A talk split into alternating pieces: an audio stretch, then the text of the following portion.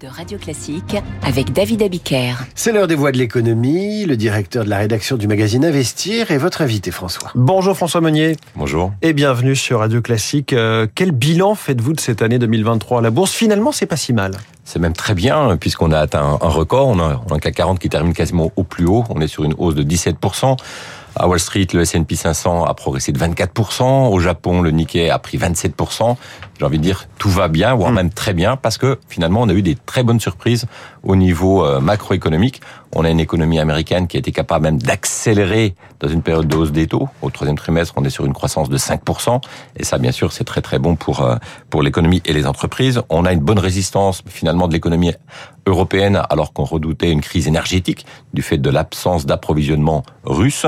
Et puis, on a une victoire quand même euh, contre l'inflation. Les banques centrales ont certes euh, démarré tard leur combat, mais ils ont fini par, euh, elles ont fini par le, par le gagner.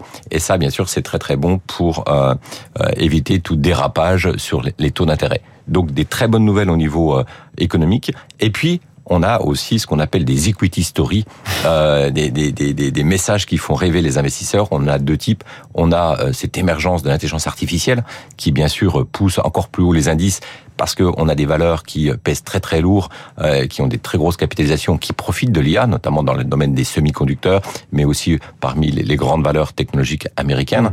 Euh, donc on a cette thématique intelligence artificielle, on a la, la thématique anti-obésité, on a eu des, des, des, annonces avec des traitements euh, pour lutter contre l'obésité. Et ça, Novo Nordisk, Novo Nordisk en Europe, et Lilly aux États-Unis. Donc ça, c'est euh, le, marché a besoin de se nourrir d'histoires. Et là, on a vraiment des, des nouvelles histoires. Et puis des histoires euh, porteuses, on va dire. Des histoires hein. absolument porteuses euh, qui peuvent générer beaucoup de croissance bénéficiaire. Et donc, bien sûr, ça se retrouve dans les cours de bourse. C'est aussi des histoires un petit peu moins porteuses. Il des accidents. Ah, il y a bien sûr, il y a, il y a des accidents. Et ce qui montre que finalement cette hausse, elle est saine, c'est que lorsqu'une société euh, ne parvient pas à tenir ses objectifs qui, si elle a un bilan fragile, eh bien, elle est, elle est fortement sanctionnée. On l'a vu dans différents types de, de secteurs. Hein. On l'a vu dans les paiements avec Worldline qui a été la plus forte baisse du CAC 40 dans toute l'histoire de l'indice. À tel point qu'il en est sorti. À tel point qu'il a fini par, par en sortir. On a eu Sanofi qui pourtant qui devait être une valeur plutôt sûre, qui a déçu parce que finalement elle n'a pas de croissance, pas de d'histoire à raconter aux investisseurs et donc elle a perdu moins 19% en une seule séance. On a d'autres entreprises comme Alstom dans le ferroviaire qui a été fortement sanctionnée du fait d'un bilan extrêmement fragile. Donc la bourse fait son travail, mais globalement, on retiendra de cette année 2023 que ben, l'économie américaine résiste très très bien en période de des taux, et puis que finalement on a des entreprises qui ont été capables de, dégager des marges euh, opérationnelles quasiment record, en tout cas peut-être même mmh. record, on va voir ça en, 2024, mais là c'est assez spectaculaire. Donc une bonne année 2023, ce qui n'était pas gagné. Si on s'était souhaité ça il y, a, il y a un an, on ne se serait pas forcément dit qu'on allait avoir ces taux de, de, croissance des grands indices, le CAC, le S&P, euh, le Nikkei. Comment se présente François Monnier Comment se présente cette année 2024 Est-ce que euh, là aussi il faut mettre ses sous en bourse? Disons qu'elle se présente plutôt bien, puisqu'on on a quand même des, raisons de croire que la hausse peut, peut, peut continuer, hein, puisqu'on va, on va voir euh, probablement trois baisses de taux aux États-Unis. Donc on sait que les, baisses de taux, c'est extrêmement favorable pour le, marché des actions. On va avoir une économie américaine toujours en expansion. La croissance sera certes beaucoup moins forte que ce qu'on a pu observer euh, l'an dernier, enfin cette année, mais euh, on aura quand même probablement 1% de croissance, c'est ce que c'est ce que le consensus. Et on observe quand même une pression baissière sur les coûts de l'énergie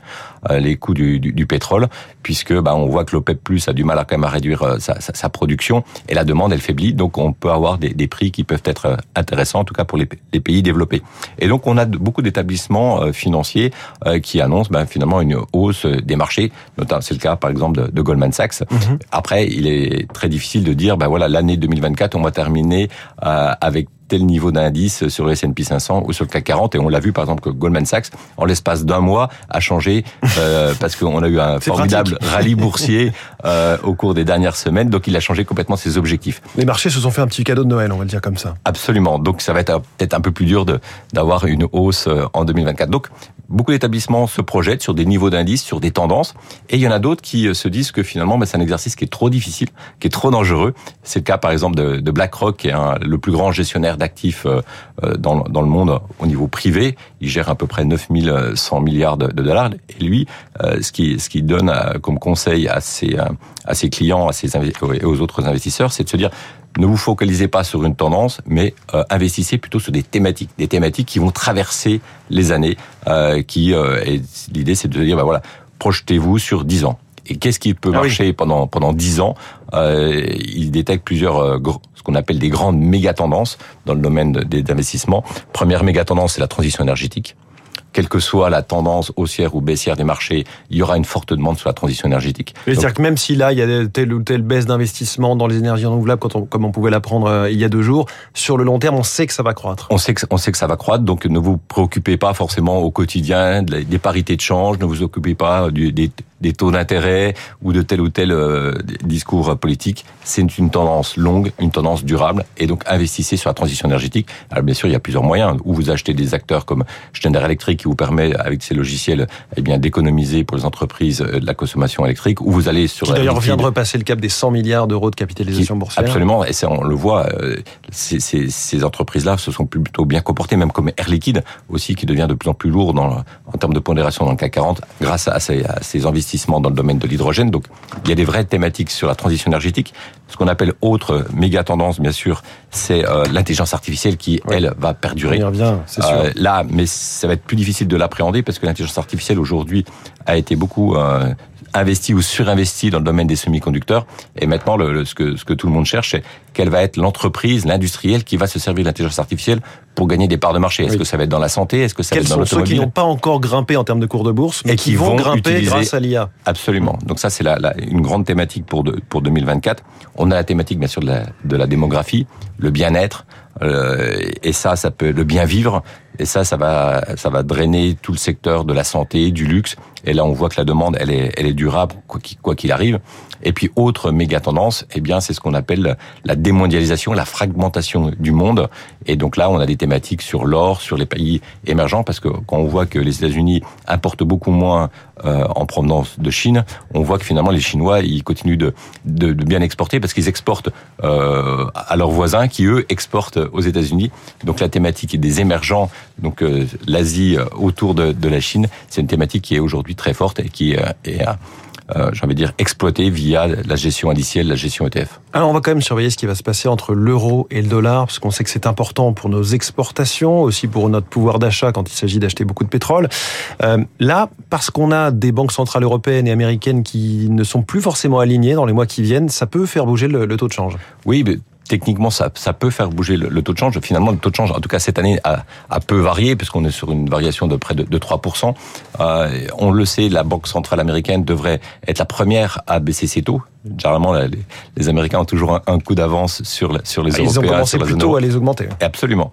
Donc, qui dit baisse de taux, dit normalement plutôt, euh, euh, ça peut peser sur la valeur du dollar, sauf si cette baisse de taux permet une accélération de la croissance économique. Et donc là, ça recrée de la richesse et donc ça peut redonner de l'appétit au dollar. Ce qu'on voit, c'est que les investisseurs aujourd'hui sont pas trop focalisés sur les, les parités euh, euro-dollar, euh, ni sur les taux de change et sur les cours de bourse. Il n'y a pas eu de véritablement des, des impacts en disant, bah tiens, cette société, elle est sensible à telle ou telle devise. Euh, on regarde plutôt et ils retraitent les effets de change pour analyser vraiment le, le modèle économique et la solidité du modèle économique des entreprises. François Moigny, directeur de la rédaction d'Investir et ces scénarios, ces tendances que vous nous avez euh, évoquées ce matin, BlackRock, Goldman Sachs, elles sont à retrouver dans les pages d'Investir qui sort tous les samedis. C'est donc demain. Euh, voilà une activité pour commencer le week-end, voire les vacances. Merci beaucoup François Moigny.